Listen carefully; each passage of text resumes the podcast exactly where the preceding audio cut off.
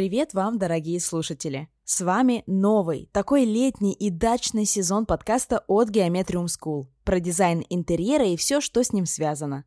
Тема нашего выпуска посвящена всем, кто просто не мыслит своей жизни без поездок на дачу. Согласитесь, понятие «огород» давно уже переквалифицировалось именно в дачу. Сейчас за городом не просто сажают картошку и работают до седьмого пота, тут отдыхают, собирают друзей – или медитируют на своих открытых верандах, слушая пение птиц. Если вы как раз из тех, кто на даче отдыхает душой и телом, этот выпуск точно будет вам полезен. Мы поговорим о том, как создать идеальный дизайн для своего сада.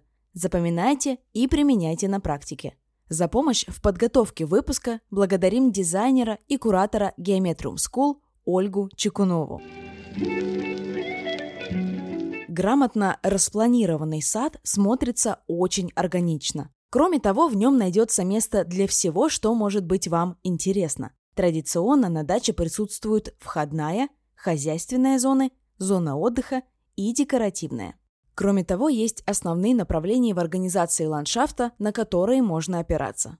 Каждая деталь регулярного сада идеальна. Никаких холмов и террас природного происхождения – для начала на участке важно провести работы по выравниванию рельефа. Затем создать точную, строго геометрическую планировку, осью симметрии в которой будет дом. Создать образчик регулярного стиля на своем садовом участке под силу немногим. Но результат может быть весьма впечатляющим.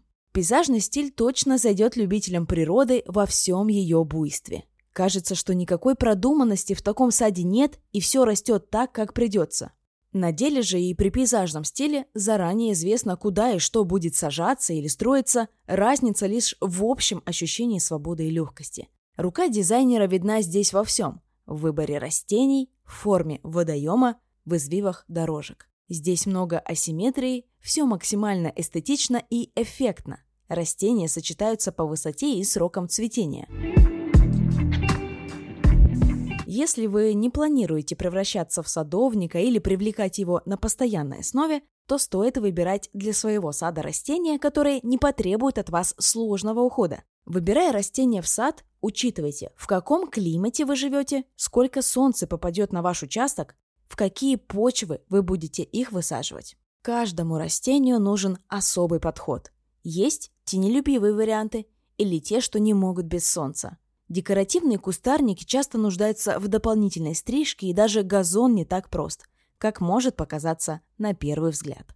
Он требует полива и регулярной стрижки, чтобы выглядеть все таким же зеленым и ухоженным. Взвесьте ваши возможности и посоветуйтесь с профессионалами, чтобы подобрать оптимальные растения для вашего сада.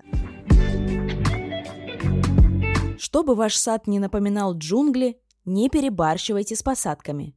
Учитывайте, что, например, две крупные яблони не стоит сажать ближе, чем на 4-5 метров друг от друга. Иначе, когда они вырастут, будут страдать от тени и тесноты. В то же время в тени деревьев можно сажать теплолюбивые кустарники или разбивать клумбы.